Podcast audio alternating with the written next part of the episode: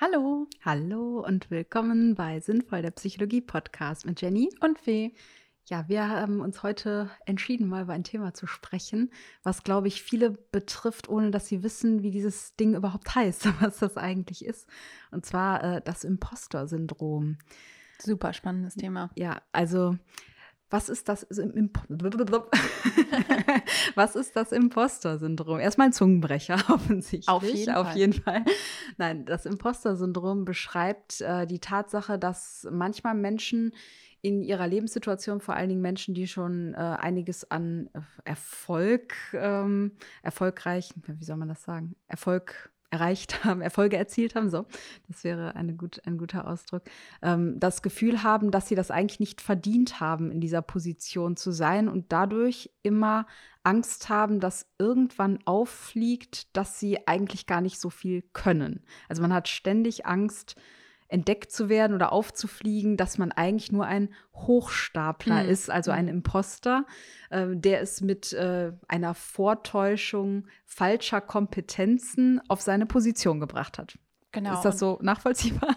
Und äh, also da geht es ja auch ganz, ganz viel darum, dass man sich überlegt, so wie ich an diese Position, was auch immer die Position ist, gekommen bin, das hatte was mit äußeren Faktoren zu tun. Das war Glück, das war, ähm, da wurden die richtigen Fragen gerade gestellt, das war, ähm, weil die nicht verstanden haben, dass ich vielleicht doch gar nicht so gut bin.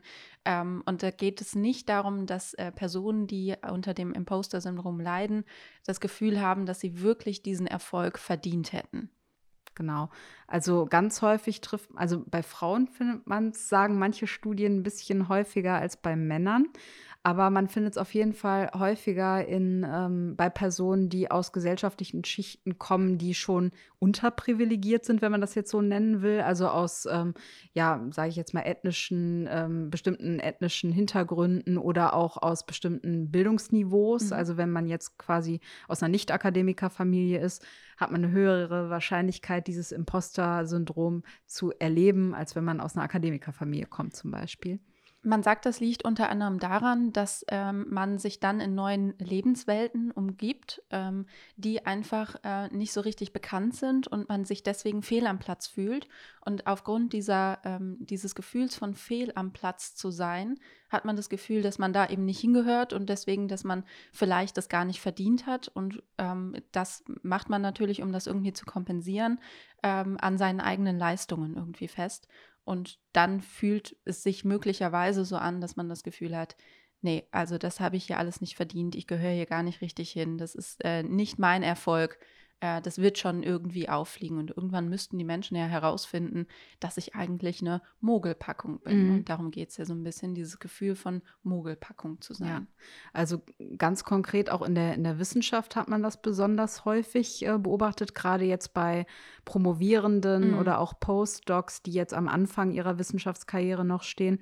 Und da habe ich es auch selber so in meinen eigenen Coaching- und Supervisionserfahrungen schon mitbekommen, dass ähm, viele Frauen, also in meinem Fall waren es halt meistens, waren es halt ja, eigentlich immer Frauen, ja. mit denen ich diese Erfahrungen hatte, ähm, die gerade so im Thema, man hat sich durch das Studium durchgekämpft und hat da vielleicht auch etwas ähm, geschafft, was man als Erster in der eigenen Familie geschafft hat. Also als Erster wirklich mal ähm, ja, einen akademischen Abschluss erreicht und dann vielleicht auch noch jetzt bei uns natürlich in der Psychologie dann ein Fach, wo viele dann sagen, oh, das ist aber bestimmt kompliziert. Ne? Und dann fängt man an zu promovieren und wird natürlich mit der Härte der Wissenschaftswelt mhm. irgendwie mhm. auch so ein bisschen konfrontiert. Das heißt, man sieht andere Personen, die irgendwie ja schon mehr erreicht haben im gleichen Alter oder im gleichen Stadium, die haben schon mehr Artikel veröffentlicht oder so, die waren schon auf mehr Konferenzen. Und ähm, ja, all diese sozialen Vergleiche, das wissen wir wir ja, die befeuern ja sowieso schon mal die Tendenz, dass wir denken, so, wir sind nicht so gut wie andere. Also ne, Aufwärtsvergleiche zu erfolgreicheren Menschen sind immer eher nicht so gut für den Selbstwert. Sie können zwar anspornen, sie können einen aber halt auch ja in Minderwertigkeitskomplexe halt äh, hinein navigieren. Und äh, da habe ich das halt ganz oft ähm, erlebt, dass gerade in Situationen wie einer Promotion, also während der Doktorarbeit, wo man echt viel Durchhaltevermögen und Frustrationstoleranz braucht, die Menschen an diesen Punkten, wo man nicht weiterkommt, weil die Ergebnisse vielleicht nicht so sind, wie man sie sich, äh, wie man sie erwartet hat oder erhofft hat.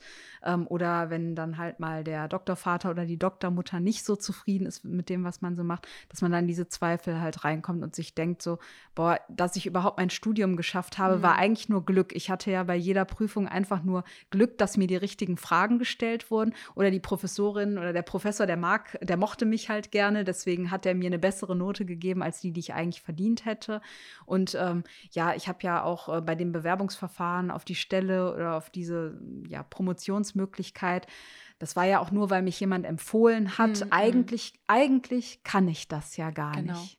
Das sind vielleicht auch so Glaubenssätze, ne, wo man sich vielleicht auch ganz gut immer mal wieder findet. Also dieses, äh, ich kann das eigentlich gar nicht, die haben das nur noch nicht herausgefunden, andere sind viel besser als ich, ich habe ja nur zum Beispiel hart gearbeitet, ich habe ja nur Glück gehabt, äh, das ist nur aufgrund einer Empfehlung da gewesen. Ich, äh, eigentlich weiß ich überhaupt nicht Bescheid über das, was ich da gerade tue. Ähm, ich könnte eigentlich viel, viel mehr wissen. Das sind alles so Überzeugungen, die bei dem Imposter-Syndrom im Vordergrund stehen. Ja, und das ist natürlich gerade so bei allem, was mit Wissen irgendwie zu tun hat. Also mhm. Also gerade im Thema Studium ist es halt auch hochrelevant, weil einfach wir ja auch in einer Gesellschaft leben, wo der Informationsüberfluss so krass ist, dass wir wissen, wir können mit äh, einer Eingabe bei Google oder anderen Suchmaschinen, ähm, können wir auf alle möglichen Informationen zugreifen, wofür Leute früher in irgendwelche Archive fahren mussten mm, in anderen mm. Ländern, um diese Informationen erstmal zu bekommen.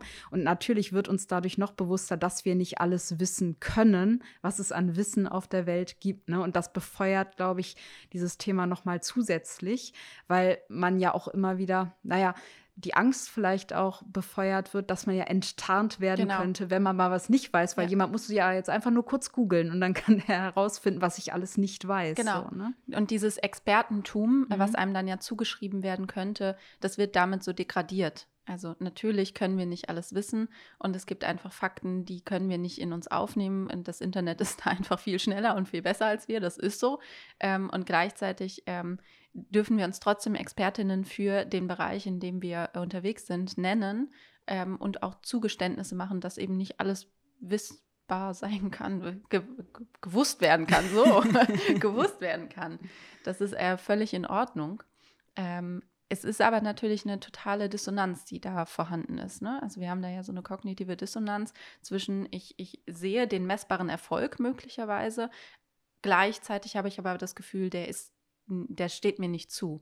Und ähm, wie versuchen wir immer, also wir versuchen ja so kognitive Dissonanzen irgendwie so ein bisschen aufzulösen und ähm, der einfachere Weg wäre jetzt zu sagen, ja doch, ist einfach so, funktioniert aber nicht so gut, also versuchen wir unseren Erfolg zu schmälern.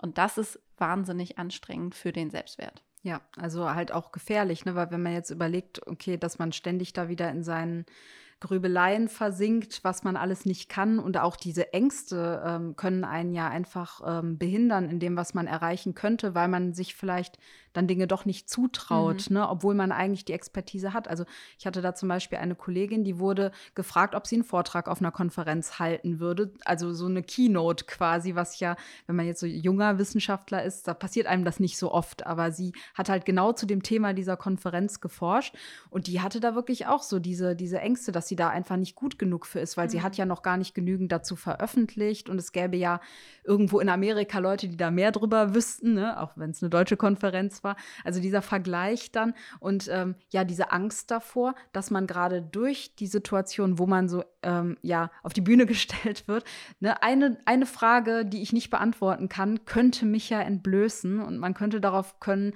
dass ich mir das alles nur erschwindelt habe, ja. ne? Und dass ich eigentlich gar nicht so kompetent bin, dass ich komplett überschätzt werde. Und das ist halt, das kann halt die eigene Karriere, die eigene Entwicklung total einschränken, ne? Weil halt, wir wissen ja, dass ähm, ja große Karrieretreiber einfach auch Situationen sind, wo man Gelegenheiten wahrnimmt. Ja. Und dafür muss man sie sich halt auch zutrauen. Ne? Wenn wir jetzt in so einem Imposter-Syndrom, also diesem Hochstapler-Phänomen hängen und ähm, unser Licht unter den Scheffel stellen, haben wir halt eine Tendenz dazu, das eben nicht zu tun, solche Gelegenheiten nicht wahrzunehmen und uns selbst so ein bisschen zu sabotieren eigentlich in unserer eigenen Entwicklung. Und diese Selbstsabotage ist sehr, sehr spannend, ähm, weil wir gleichzeitig dadurch, wenn wir ja weniger Erfolge dann aufgrund des Imposter-Syndroms ähm, verbuchen können, ist das ja quasi eine Bestätigung für das Imposter-Syndrom. Das heißt, wir sind da in einer Abwärtsspirale unterwegs, die wahnsinnig schwierig dann auch zu durchbrechen ist.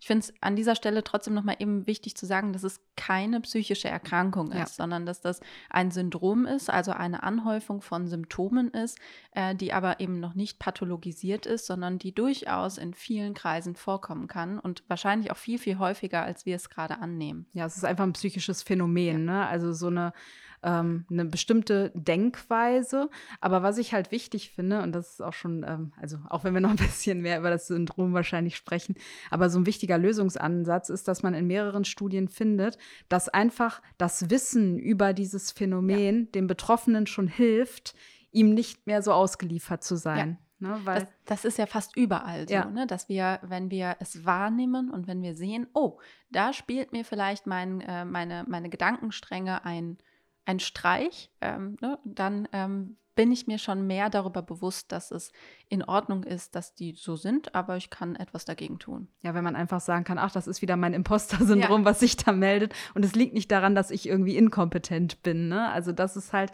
wirklich, äh, wenn man etwas hat, worauf man es schieben kann, dann ist man dem Ganzen halt einfach weniger ausgeliefert ne? und hat auch irgendwie mehr ja, Kontrollempfinden.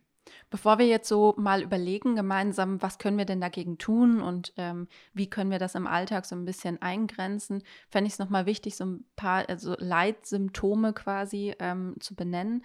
Und da ist es, du hast es ja gerade schon gesagt, die Angst vor dem Versagen, also die, die ständige Angst davor zu versagen, ähm, nicht gut genug zu sein und damit sich äh, wahnsinnig unter Druck zu setzen äh, gleichzeitig die Angst davor aufzufliegen, also das Gefühl zu haben, ich, ich bin vielleicht eine Mogelpackung und irgendwann werden die Leute das, ähm, das ja auch herausfinden und werden diesen Schwindel irgendwie aufdecken können. Das ist nur eine Frage der Zeit und äh, die damit entsprechende Kompensation. Denn in der Regel ist es so, dass die meisten Menschen dadurch übermäßig viel ähm, in ihre Arbeit, in ihren Erfolg, was auch immer Erfolg ist. Ne, das möchte ich auch nochmal an der Stelle sagen. Wir ähm, haben keine Definition gerade für Erfolg, aber übermäßig viel Invest in diese, ähm, in die Arbeit stecken, um eben nicht aufzufliegen, was ähm, einhergeht mit möglicherweise ähm, Depressions- und Angstsymptomen, aber auch Burnout ähm, und anderen psychischen Erkrankungen, die daraus resultieren können. Nicht müssen, ja. sondern können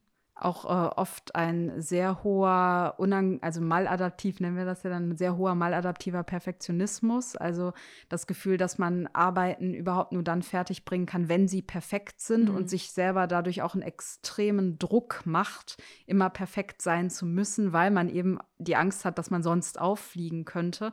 Ne? Und wenn man jetzt überlegt, man bereitet sich auf einen Vortrag vor, viele würden sich halt so nach dem Motto Pareto-Prinzip 80 Prozent zu wissen, reicht ja im Endeffekt eigentlich auch, was ja häufig der Fall ist, ne? äh, würden sich so dahinstellen und sagen, ja, ich werde schon ich werde schon wissen, was, äh, also ich, ich bin ja Experte für das Thema, ich werde schon wissen, äh, was die da fragen und kann denen das dann sagen. Wenn ich es nicht weiß, dann sage ich halt, das muss ich jetzt nochmal nachgucken. Aber das reicht vielen mit Imposter-Syndrom häufig nicht, mhm. sondern sie verbringen eher die ganze Nacht vor einem Vortrag noch damit, sich jede eventuelle Frage zu überlegen, die kommen könnte und darauf eine Antwort zu haben. Ne? Und das gilt nicht nur bei Vorträgen, das gilt auch bei Prüfungen zum Beispiel. Ne? Einfach eine, äh, man versucht es zu überkompensieren. Ne? Man mhm. versucht irgendwie einfach durch durch Arbeit, die auch an der eigenen Substanz zehren kann, dieses Minderwertigkeitsgefühl zu kompensieren. Und dadurch sind diese Erfolge, die man dann auch hat, gar nicht richtig spürbar. Ähm, also sie werden dann ja auch wieder geschmälert und es kommt quasi die nächste Etappe. Und das, was da ähm, tatsächlich gut gelaufen ist, also so ein Vortrag wird in der Regel ziemlich gut laufen, ähm, der wird gar nicht richtig gewertschätzt, sondern ähm, man wird da auch nochmal auf Fehlersuche gehen. Man wird auf jeden Fall etwas finden, was nicht so gut funktioniert hat und kann das dadurch dann auch gar nicht wertschätzen, dass das wirklich eine gute Sache war. Ähm, und es geht dann quasi zum nächsten Punkt direkt über. Und es ist natürlich auch so, wenn man dann das Gefühl hat, man hat nur deswegen guten Vortrag gemacht, weil man sich ja so exzessiv darauf vorbereitet hat, dann wird das ja wieder bestärkt. Ja, ne? Das ist genau. ja oft auch in die andere Richtung, wenn man sagt, okay, äh, es wird schon irgendwie gut gehen, dass man sich dann e-, eher nicht ausreichend vorbereitet. Das kann so das andere Extrem sein. Ne? Es hätte noch immer Jutjejange, wie die Kölner sagen würden. Ne? Ähm, und dann halt zu sagen, ja, ich lerne jetzt mal auf Lücke oder so, das wäre das äh, Gegenteil davon, was ja auch häufig genug immer noch klappt. Absolut. Absolut, ja. Ne?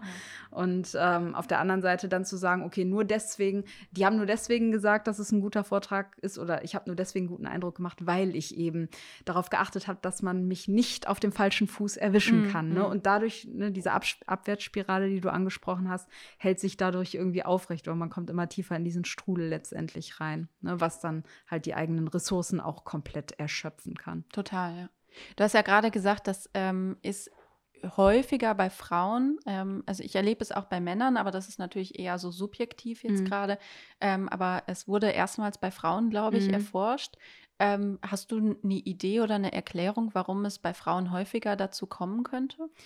Mm, ich denke einfach, weil, wenn wir jetzt einfach mal historisch auch die Entwicklung der Frauen gerade im, im, im, Bereich der Arbeitswelt oder auch in der Wissenschaft, es wurde ja auch zuerst bei Wissenschaftlern letztendlich irgendwie festgestellt, ähm, dass wir da halt noch nicht so das Standing haben, ist halt leider so. Selbst in einem Fach wie der Psychologie, wo wir eigentlich 80 Prozent PsychologInnen haben und äh, der 20 Prozent Psychologen. Ähm, zumindest bei den Studierendenanteilen ist es immer noch so, dass sich das ausgleicht auf der Ebene der Promovierenden und dass es sich fast noch mal umdreht, wobei das bessert sich in den letzten Jahren. Aber als ich noch studiert habe, also ich habe ja 2010 mein Diplom gemacht und damals war es so, dass wir eine Professorin hatten und der Rest waren Professoren, mhm. auch wenn die weiblichen Psychologie-Studierenden damals schon in der Mehrzahl waren. Also, ne? Und das muss man sich einfach mal klar machen, dass äh, Frauen in der Wissenschaftswelt noch gar nicht lange dieses Standing haben. Und auch heute ist es ja immer noch so, dass ähm, ja Frauen da irgendwo auch in mehr Bereichen perfekt sein müssen. Also meistens ja auch noch die Care-Arbeit zu Hause übernehmen, sich um die Familie kümmern, um Kinder, dass oft die Situation besteht, okay, sich entscheiden zu müssen mhm. für Kinder oder Karriere.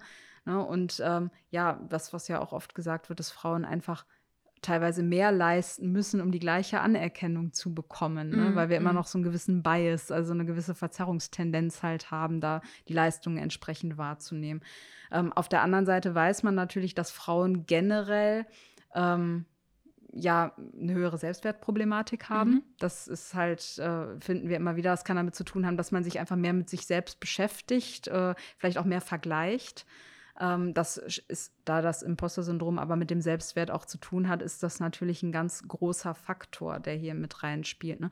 Und äh, mit wem vergleicht man sich dann halt ja. auch? Ne? Also das ist ja dann auch die Frage, gerade in einer männerdominierten Welt, dann ähm, ja auch vielleicht mh, hm, bei, bei Männern gibt es ja die, so quasi ein bisschen das gegenteilige Phänomen, dass wir da ganz häufig, das, das klingt jetzt wieder so beleidigend, aber ich sage ja immer gerne, die Luftpumpen haben, die äh, völlig kompetentes Auftreten bei kompletter Ahnungslosigkeit perfektioniert haben und äh, wirklich eigentlich nichts können, aber sich trotzdem halt hinstellen und den großen Applaus ernten. Ne? Mm -hmm. Und wenn man sich als Frau dann denkt, so, aber das, was der gesagt hat, das stimmt doch gar nicht und trotzdem äh, hat er den großen Beifall jetzt bekommen, ne? dann zweifelt man vielleicht sogar noch seine eigene mehr an sich. Ja, ja genau. genau ne? Also man ja. projiziert es wieder auf sich ja. ne? und nicht dar darauf, dass da jemand äh, quasi den großen Hecht mimt und äh, ja, eigentlich, eigentlich wirklich der eigentliche Hochstapler ist, sage mhm. ich jetzt mal. Ja. Ne? Das, äh, das ist total spannend, das Phänomen, was du gerade beschrieben hast. Das habe ich ganz häufig, dass ich mir dann,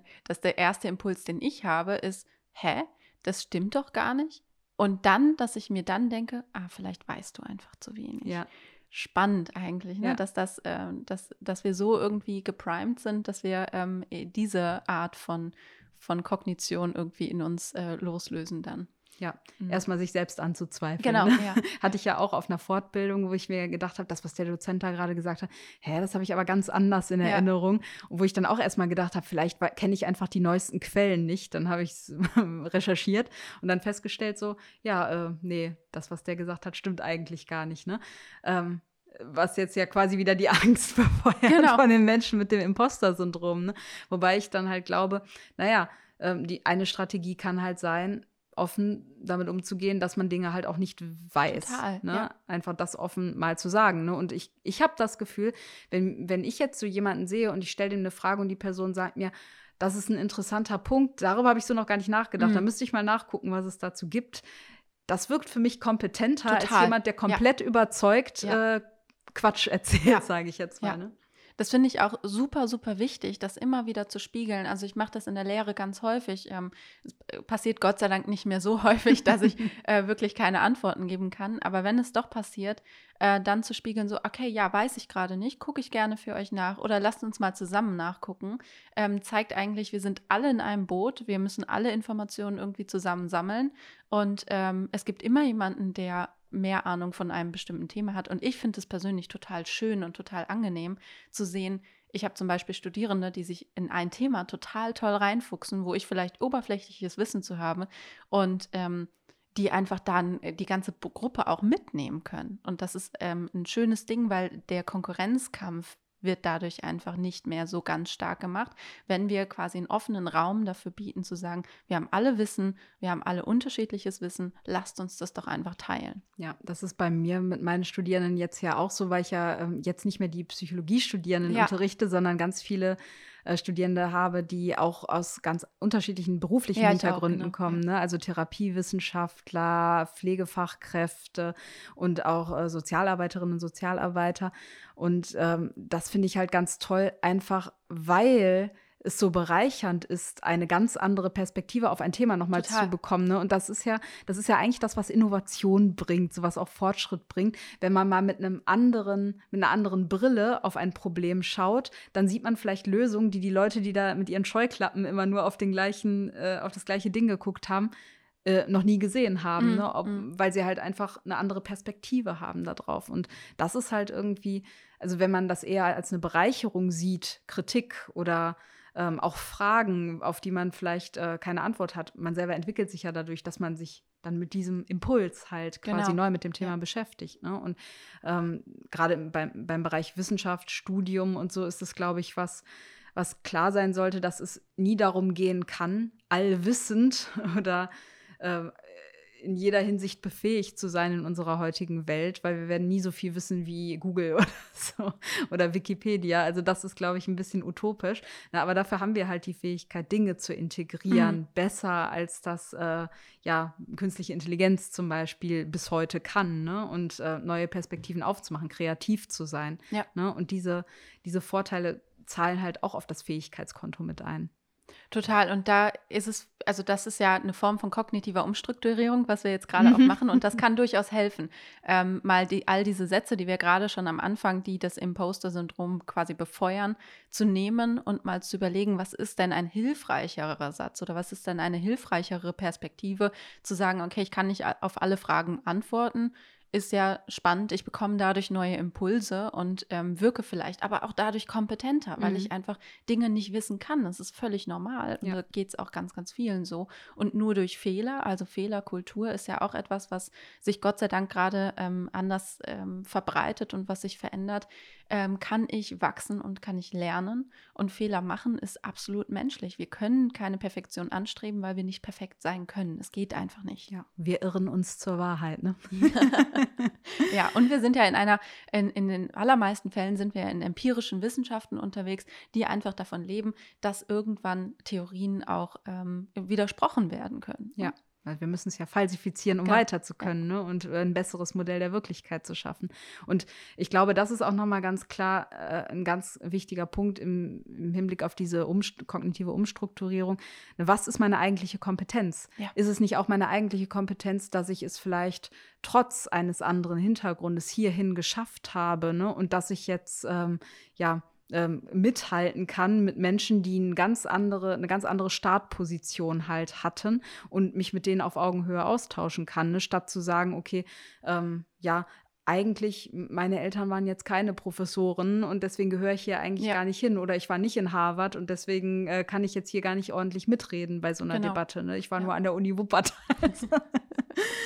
Ja. Ähm, Von daher äh, da auch nochmal sich klar zu machen, dass man im, also dass man im Endeffekt ja die Augenhöhe erreicht hat. Ne? Mhm. Und ähm, von einer Mehrzahl der Menschen um einen herum auch geschätzt wird für das, was man da erreicht und dass die ja nicht alle falsch liegen können. Da hilft auch so ein Faktencheck, ne? Ja. sich einfach mal wirklich aufzählen, was man eigentlich schon alles erreicht hat. Ähm, und das, wenn man da mal so eine Liste anfertigt, dann wird man sehen, weil die, also Fakten kannst du jetzt nicht gut in Frage stellen, ähm, wirst du sehen, das ist schon mehr wahrscheinlich, als man ähm, immer mal wieder ähm, sich in Erinnerung rufen kann, wenn man eben in so einer Grübel- und Abwärtsspirale sich gerade bewegt. Was ich aber auch noch wichtig finde, neben diesem Faktencheck, ist zu sagen, wo stand ich denn vor fünf Jahren? Mhm. Also ich, ich liebe diese Übung, vor fünf Jahren war ich da und da und wo bin ich jetzt? Wie habe ich mich auch persönlich weiterentwickelt? Denn manchmal ist es ja auch so, dass man vielleicht so ein, zwei Jahre auf so einer beruflichen Stelle in Anführungszeichen steht und alle anderen Lebensbereiche total vergisst. Ähm, ich war letztens mit, mit einer Freundin im Gespräch, ähm, äh, die ähm, zehn Jahre älter ist als ich und gesagt hat, Mensch, boah, gerade bei dir passiert gerade total viel, wo wir uns noch mal kurz überlegen mussten, ja, vor zehn Jahren sah das bei ihr genauso aus, aber sie ist natürlich jetzt auch in einem Job viel etablierter, sie ist ähm, an einem ganz anderen Punkt in ihrem Leben und alle anderen Lebensbereiche ähm, entwickeln sich bei ihr gerade in eine andere Richtung mhm. und ähm, karrieremäßig ist sie aber einfach etabliert. Ja. Und das ist auch ein total wichtiger Punkt, dass wir unsere weiteren Lebensbereiche mit reinnehmen und mal vergleichen, wo waren wir denn vor zwei Jahren, vor einem Jahr, vor einem halben Jahr manchmal noch ja. oder auch vor fünf Jahren. Ja. Und welche persönliche und berufliche Entwicklung habe ich denn bis dahin eigentlich erlebt? Ja, und was würde man vielleicht auch seinem Ich vor fünf ja. Jahren gerne sagen, ja. so, ne? Weil, weil im Endeffekt, wenn man sich klar macht, okay, vor fünf Jahren hatte ich noch ganz andere Sorgen, da ja. hatte ich vielleicht Sorgen, ob ich jemals einen Job finden werde. Und jetzt denke ich mir so, boah, ich habe jetzt schon irgendwie drei gute Angebote innerhalb des letzten Monats bekommen. Warum habe ich mir eigentlich so viel Sorgen gemacht? Ne? Also sich selber dann halt nochmal so vorzustellen, okay, wenn ich jetzt mit mir vor fünf Jahren sprechen könnte, was mhm. würde ich mir sagen? Weil wenn man diese Übung macht, hilft einem das ja auch für all die Zweifel, die man jetzt im ja. Moment hat, dass man sich selber klar macht, jetzt sage ich meinem Ich vor fünf Jahren, dass es sich keine Sorgen machen braucht, dass alles sich gut fügen wird, dass es vielleicht nicht immer die Wege sind, die man geplant hat, ähm, aber dass man sich etablieren wird und dass man die Anerkennung bekommen wird und dass man halt auch ähm, ja sich seiner eigenen Kompetenzen sicherer sein ja. wird. Und wenn ich jetzt Zweifel habe, denke ich daran, was würde mir mein Ich in fünf Jahren vielleicht sagen? Ne? Mhm. Also auch das ist ja ein vorübergehender Zustand. Ähm, der sich einfach verändert. Ne? Mhm. Und ähm, auch wenn wir immer gerne die Kontrolle haben wollen, man kann nicht alles kontrollieren. Manchmal landet man komplett woanders, als man ursprünglich geplant hat. Aber auch das kann halt sehr gut sein und Total. manchmal besser als das, was man ursprünglich geplant hat. Ja. Ein weiterer wichtiger Punkt ist, ähm, du hattest es gerade schon gesagt, die Wahrnehmung einfach dahin zu schärfen, dass das jetzt tatsächlich vielleicht der kleine Imposter ist, der da wieder rauskommt. Ich mag ähm, total gerne so äh, Imaginationsübungen und so eine kognitive Diffusion quasi. Ähm, das bedeutet, ich äh, personalisiere den oder die tatsächlich. Ne? Also ich gebe dem Namen und kann von mir aus Imposter sein, kann aber auch irgendwas anderes sein. Kleine Cäsar. genau. Ähm, und ähm, kann den mir als äh, äh, als irgendeine kleine Figur vorstellen, die vielleicht ähm, mir dann irgendwas ins Ohr flüstert und dadurch kann ich den aber auch quasi von mir abspalten. Kann den auch gerne mal rausschicken oder kann den in die stille Ecke packen oder wo auch immer ich den gerade äh, hinsetzen möchte, damit ich ihn zum einen beobachten kann und zum anderen, damit er aber auch mal ein bisschen Ruhe geben kann. Und wenn ich ähm, so, äh, so ein ähm, diffuses Gefühl personalisiere ähm, oder imaginiere, dann äh, kann ich damit auch ein bisschen besser umgehen und kann dem aber auch mal eine Zurechtweisung geben, weil ich ja vorher auch schon wahrscheinlich ähm, Argumente gesammelt habe, warum das jetzt alles nicht sein kann und die darf ich dem auch gerne mal aufzeigen. Hm. Stephen Hayes, der Begründer der Akzeptanz- und Commitment-Therapie, der spricht ja auch vom inneren Diktator, ja. der uns da quasi äh, ja, sagt, was wir zu denken haben, etc. Und ähm, ja, diese Diffusion, die du da besprichst, das ist ein ganz guter Mechanismus. Wir wissen ja, dass die Dinge, denen wir einen Namen geben können, über die können wir halt Macht ausüben. Mhm. Ne? Und genau das ist es ja letztendlich. Ne? Du, du stellst dir ein Bild von dem Ganzen vor, es, du nimmst es aus deinem Kopf raus und äh, setzt es quasi woanders hin und kannst dann überhaupt erst ins Gespräch damit äh, gehen. Und es ist nicht mehr das, was deine Gedanken beherrscht, sondern es ist halt ein Teil, der deine Gedanken beeinflussen will, mit dem du dich auch auseinandersetzen genau, kannst. Genau. Ne? Ja. Und es ist nur ein Teil. Ja. Ne? Also dadurch kann ich es abspalten, dadurch sehe ich, es ist nicht das, was mich beherrscht, sondern es ist ein Teil von vielen und ich bin einfach viele, viele verschiedene Perspektiven und Teile. Das bedeutet nicht, dass ich dissoziativ bin, sondern einfach nur, dass es mehrere Anteile in mir gibt, die unterschiedliche Ansprüche und Anforderungen an mich hegen. Und ich muss, muss, darf, kann damit klarkommen und äh, darf die aber auch mal zurechtweisen. Ne? Ja. Ja, also wie gesagt, ich glaube, das ist ja auch das, was die Studienlage halt sagt. Der wichtigste Schritt ist, sich dieses Phänomens bewusst zu werden. Es gibt dieses Phänomen die im Denken. Also, und es betrifft vor allem Menschen ähm, aus weniger privilegierten Gesellschaftsschichten, die es geschafft haben, aus eigener Kraft Erfolge zu erzielen. Es betrifft Frauen etwas häufiger als Männer, aber kann halt eben auch Männer betreffen. Und es trifft vor allen Dingen Menschen, die jetzt aus dem nicht-akademischen Bereich kommen, wenn es darum geht, wissenschaftliche Karriere zu machen zum Beispiel oder sozial aufzusteigen, ne? dass man sich halt nicht dazugehörig fühlt und Angst hat, entdeckt zu werden. Und allein das Wissen, das ist ein Denkphänomen, gibt einem ja die ganzen Argumente ja. dann für diese Auseinandersetzung mit diesem inneren Diktator ähm, und liefert einem eigentlich den Stoff dafür, diesen Realitätscheck überhaupt erstmal machen zu können. Mhm. Und ich glaube, das ist auch der Punkt, warum das so gut hilft. Ne? Und trotzdem, man liest zwar jetzt in den Medien immer mal öfter was darüber,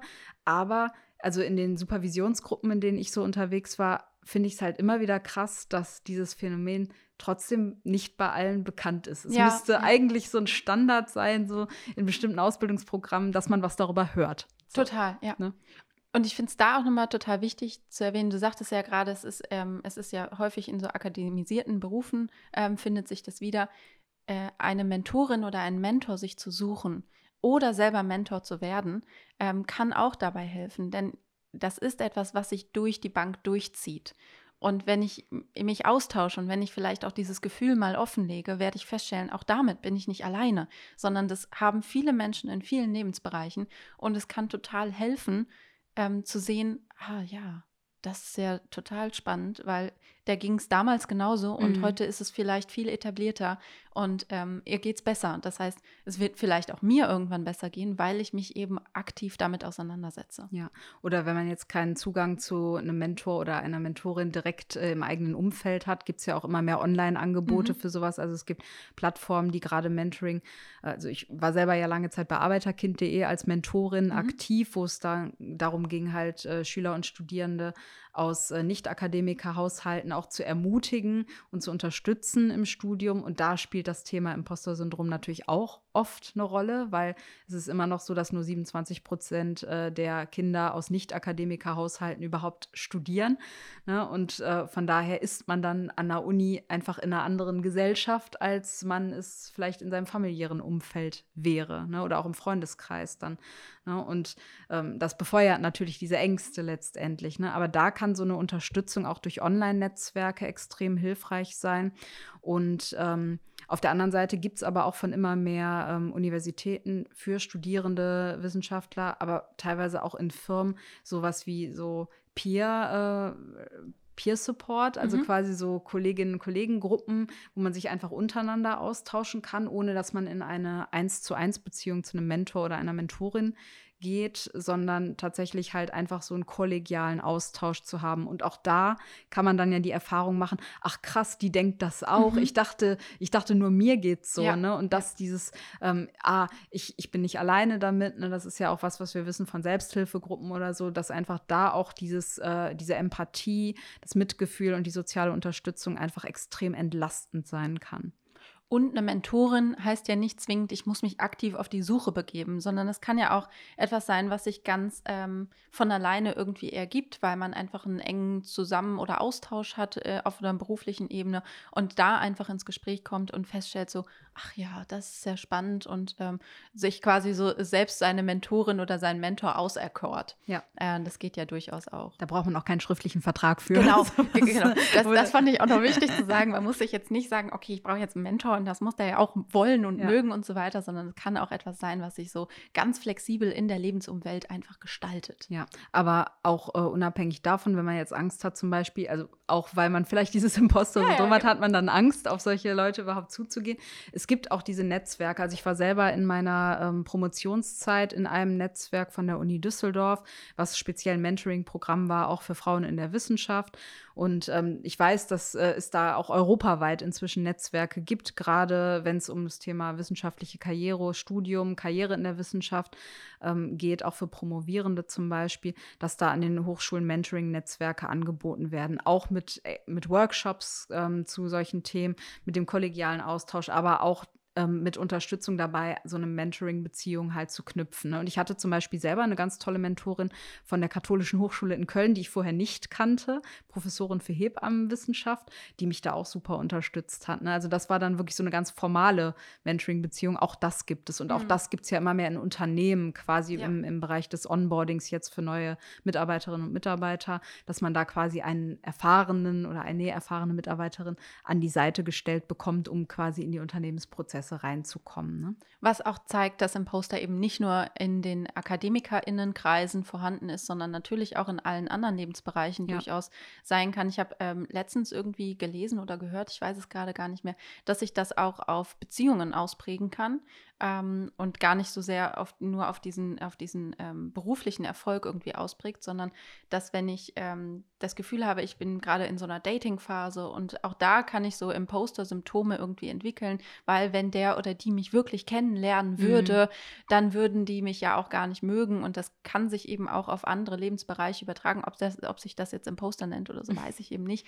Aber ähm, ist ja durchaus, also ist ja hoch ähm, äh, ähm, korrelativ ja, jetzt weiß ich gerade gar nicht, ob ich das richtige Wort nutze, aber es, ähm, es steht ja im Zusammenhang mit, der, mit dem Selbstwert. Und ähm, wenn es um soziale Beziehungen geht, dann ist der Selbstwert ja auch immer ein bisschen angegriffen. Und darum ist es Wichtig auch mal zu sagen, es gibt das auch noch in anderen Lebensbereichen. Ja, genau. Also auch in anderen Jobs auf jeden Fall, ne? weil ob man jetzt, es ähm, muss nicht nur ums Studium gehen, es kann ja. auch darum gehen, in einem handwerklichen Bereich die neueste Technik zu kennen oder nicht zu kennen zum Beispiel oder das wirklich so gut machen zu können. Ja, ne? Und genau. ich glaube auch so jemand, der dann ein Haus baut, der macht sich vielleicht auch Sorgen darüber, okay, ne, was ist, wenn ich das hält jetzt gar nicht jetzt? so gut kann, hält das jetzt? Ne? Also da stelle ich mir das durchaus auch äh, nochmal kritisch vor. Also es ist nicht beschränkt darauf, aber es kommt halt ursprünglich in der Forschung genau. und in der ja. Benennung aus diesem Bereich. Deswegen jetzt ja. auch bei uns so ein bisschen der Fokus darauf. Und ich glaube, es betrifft einfach auch viele Studierende Voll. und äh, Menschen, die in der Wissenschaft tätig sind oder tätig sein möchten oder damit irgendwie in Kontakt sind, ähm,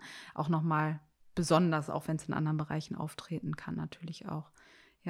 Und wie gesagt, also das Wissen um dieses Phänomen ist der erste Weg für, fürs Rauskommen, sage mhm. ich jetzt mal, und auch der effektivste Weg fürs Rauskommen. Also endlich mal etwas, klar kann man hier auch von, ähm, von ja, nie unprofessioneller, also semi-professioneller, also einfach kollegialer Unterstützung mhm. kann man profitieren. Von professioneller Unterstützung durch einen Coach natürlich auch, wenn man daran arbeiten möchte und das Gefühl hat, dass man das alleine nicht schafft.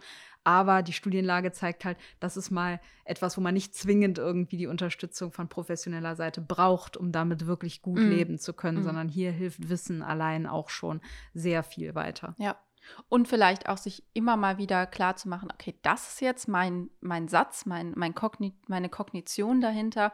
Gibt es einen hilfreicheren Weg, wie ich das verarbeiten kann? Das ist so eine äh, kognitive Umstrukturierung aus der Verhaltenstherapie, können wir aber da ganz gut übertragen. Ähm, wir hatten ja gerade noch über die Vergleiche gesprochen. Das finde ich auch total wichtig, hier nochmal zu erwähnen. Ähm, Vergleiche grundsätzlich, hattest du ja gerade schon gesagt, sind gar nicht so schlecht. Ähm, die treiben auch an. Ähm, was häufig passiert, ist, dass wir so generalisieren. Das heißt, wir machen einen Vergleich und ähm, übertragen den komplett auf unser ganzes Leben. Heißt, ich äh, gucke irgendwie bei Instagram und sehe, XY hat das und das erreicht oder sonst irgendwas und dann ist direkt mein ganzes Leben scheiße und schlecht. Und das kann es natürlich nicht sein. Und darum sollten wir uns einfach nur den Lebensbereich, den wir da gerade sehen, auch maximal vergleichen. Und ähm, vielleicht nochmal in Relation zu den eigentlichen, unseren eigentlichen Fakten stellen, damit wir feststellen, okay, das, was ich gerade mache, ist einfach eine Übergeneralisierung von dem, was ich da gerade wahrnehme. Heißt zum einen, wenn ich feststelle, okay, ich vergleiche mich permanent bei Social Media, ist es vielleicht ein Thema, was ich vielleicht reduzieren darf. Mhm. Ich muss nicht die ganze Zeit auf Social Media rumhängen, sondern ich darf mich auch auf mich konzentrieren und darf ähm, das so ein bisschen runterfahren. Ähm, und wenn ich feststelle, okay, ich bin da jetzt gerade wieder und ich vergleiche mich gerade wieder und ich finde mein Leben doof, weil das andere irgendwie besser aussieht, dass mir klar ist, es ist halt eine Blase und es ist ein Lebensbereich, den ich gerade sehe und nicht alle. Ja, und man hat halt selber auch nicht den Einblick in das, was in Ja. den Köpfen der anderen Menschen vorgeht. Ne? Weil, wenn ich diese Vergleiche jetzt sehe und gerade beim Thema Imposter-Syndrom nochmal daran denke, dass man sich denkt, den anderen fällt das alles so leicht, Mhm. nur für mich ist das so schwierig. Ja, woher weißt du das denn? Woher weißt du denn, dass Genau. die nicht die ganze Nacht da gesessen haben und sich genau die gleichen Gedanken gemacht haben, die du dir gemacht hast? Mhm. Ne? Du steckst halt nicht drin, also hier im wahrsten Sinne des Wortes. Und die Impression, die man, also der Eindruck, den man nach außen macht, ist ja dann halt auch der beste, den man machen möchte. Genau. Was dahinter passiert. Also ich finde es krass, wenn ich mich da mit anderen Wissenschaftlern ausgetauscht habe, die ich teilweise total bewundere, wenn man sich dann im Gespräch mit denen mal inoffiziell austauscht, wie viel Selbstkritik, wie viel Ja. Unsicherheit dann auch dabei ist. Oder was ich auch eine total super Sache finde, fällt mir gerade ein, ähm, das gibt es ja auch immer häufiger, diese Lebensläufe des Scheiterns Ja. oder diese realistischen Lebensläufe, weil der, die Deutsche Gesellschaft für Psychologie hat da jetzt gerade auch so eine Initiative, die, ach, wie nennen die das nochmal? Also die ungeschönten Lebensläufe von Professorinnen und Professoren, die man dann als total erfolgreiche Karrieremenschen ansieht, wo die einfach mal erzählen, okay, was ist denn alles in der eigenen Karriere nicht so gelaufen Mhm. wie geplant? Mhm. Was hat man denn, wofür hat man sich überall beworben, wo man nicht angenommen wurde? Wie viele Artikel von den 100 Artikeln, die man veröffentlicht hat, wie viele hat man dafür eingereicht? Oder wo, wie oft hatte man vielleicht auch einfach nur Glück, dass was angenommen wurde, ohne viel Kritik oder so, ne? Also wirklich mal diese, diese ungeschönten Lebensläufe, nicht nur die Erfolge, sondern auch die Misserfolge mal zu sehen, sodass man dann halt merkt, so, nein, es liegt nicht an dir, wenn bei dir nicht alles rund läuft, sondern das, was du siehst bei anderen Menschen, ist halt ganz oft das Bild, was sie auch gerne rausstellen Genau. möchten, das immer positiv geschönt ist. Ja. Und man redet natürlich weniger gerne über Misserfolge, Ja. ne, weil es ja auch wieder an den Selbstwert geht und so weiter. Und darum macht man lieber das, was gut ist. Und das ist auch völlig in Ordnung so. Ja, und deswegen Realitätscheck immer wieder. Aber auch da ändert sich ja zum Glück die Kultur ein Ja. bisschen, hat es ja auch schon Ja. gesagt, ne, dass man halt auch irgendwie dieses Thema Misserfolge, diese Fuck-Up-Nights oder so, die es da gibt, ne, also was habe ich alles verbockt, so ich bin gescheitert mit meinem Startup oder so, dass das auch mal erzählt wird. Und Total, ich, das ja. ist für ein realistisches Bild von der Welt, glaube ich, auch nochmal ganz wichtig und kann auch dabei unterstützen. Was ich auch nochmal total wichtig finde und einen schönen Ansatz ist, sich zu überlegen, dass wir, wenn wir dieses Gefühl von, ich habe eigentlich, also all, all meine Leistung hängt quasi nur von mir ab und ich bin äh, das eigentlich gar nicht wert und es äh, wird irgendwann rauskommen, äh, sich mal zu überlegen, das hängt vielleicht gar nicht nur von mir ab, weil ich einfach das Produkt meiner Umwelt bin und ich ganz, ganz viele Erfahrungen von verschiedenen Einflüssen einfach erlebt habe. Also ich bin zur Schule gegangen und da hatte ich wahrscheinlich irgendwie tolle LehrerInnen, die mich irgendwie geprägt haben und von denen ich was mitbekommen habe. Ich habe Peer Groups, ich habe Eltern ähm, und alle haben mir Eigenschaften mitgegeben und Fähigkeiten mitgegeben und die stehen quasi hinter mir. Das heißt, ich bin nicht alleine für meinen Erfolg verantwortlich, sondern die dürfen vielleicht mitkommen. Das kann, äh, he kann helfen, das auch nochmal von einer anderen Perspektive zu betrachten und festzustellen, naja, wenn, wenn so viele mir was mitgegeben haben, was ich jetzt für mich nutzen kann und ähm, wenn ich mir da wirklich mal mich hinsetze und überlege, was habe ich denn Tolles vielleicht von, von Gemeinsamkeiten und von Fähigkeiten von meiner Mama zum Beispiel mitbekommen oder von äh, der tollen Professorin, die ich irgendwie im Studium hatte, ähm, was habe ich da mitgenommen, dann kann mir das auch helfen, festzustellen, ja, okay, das gehört ja sowieso nicht nur mir, sondern es gehört auch noch anderen. Und ich habe einfach das Beste daraus gemacht. Und deswegen steht mir das auch zu, mir das zu erlauben, dass ich diesen Erfolg jetzt wahrnehmen darf. Das ist doch ein schönes Schlusswort für dieses Thema. Also nochmal kurz zusammengefasst, äh, Imposter-Syndrom viel weiter verbreitet, als man denkt. Ähm, Keine psychische Erkrankung. keine psychische Erkrankung, sondern einfach ein Denkphänomen. Einer der wichtigsten Punkte, um damit besser umgehen zu können, ist darüber Bescheid zu wissen und durch kognitive Umstrukturierung. Also was kann ich vielleicht hilfreicheres denken, wenn mich solche Zweifel zum Beispiel überkommen, ähm, aber auch soziale Unterstützung durch Mentorinnen, Mentoren oder auch das kollegiale Umfeld können halt sehr dabei helfen. Und dann gibt es noch so ein paar gedankliche Kniffe, die wir euch mitgegeben haben, wie man mit diesem Denkprozess einfach ein bisschen äh, besser und funktionaler umgehen kann, ohne dass man dadurch belastet wird. Und aus eigener Erfahrung kann ich sagen, man kann es auch sehr gut überwinden. Das habe nicht nur ich festgestellt, sondern auch viele von meinen Kolleginnen. Mit der Zeit wird das weniger und es hilft, darüber Bescheid zu wissen, dass es halt nur ein Denkprozess ist und nicht Unfähigkeit, die man sich da einredet. Und drüber sprechen. Genau. Ja. Gut, damit hoffen Sinne. wir, dass äh, ihr was mitgenommen habt und freuen uns, wenn ihr beim nächsten Mal wieder dabei seid. Bis dahin, macht's gut. Tschüssi, ciao.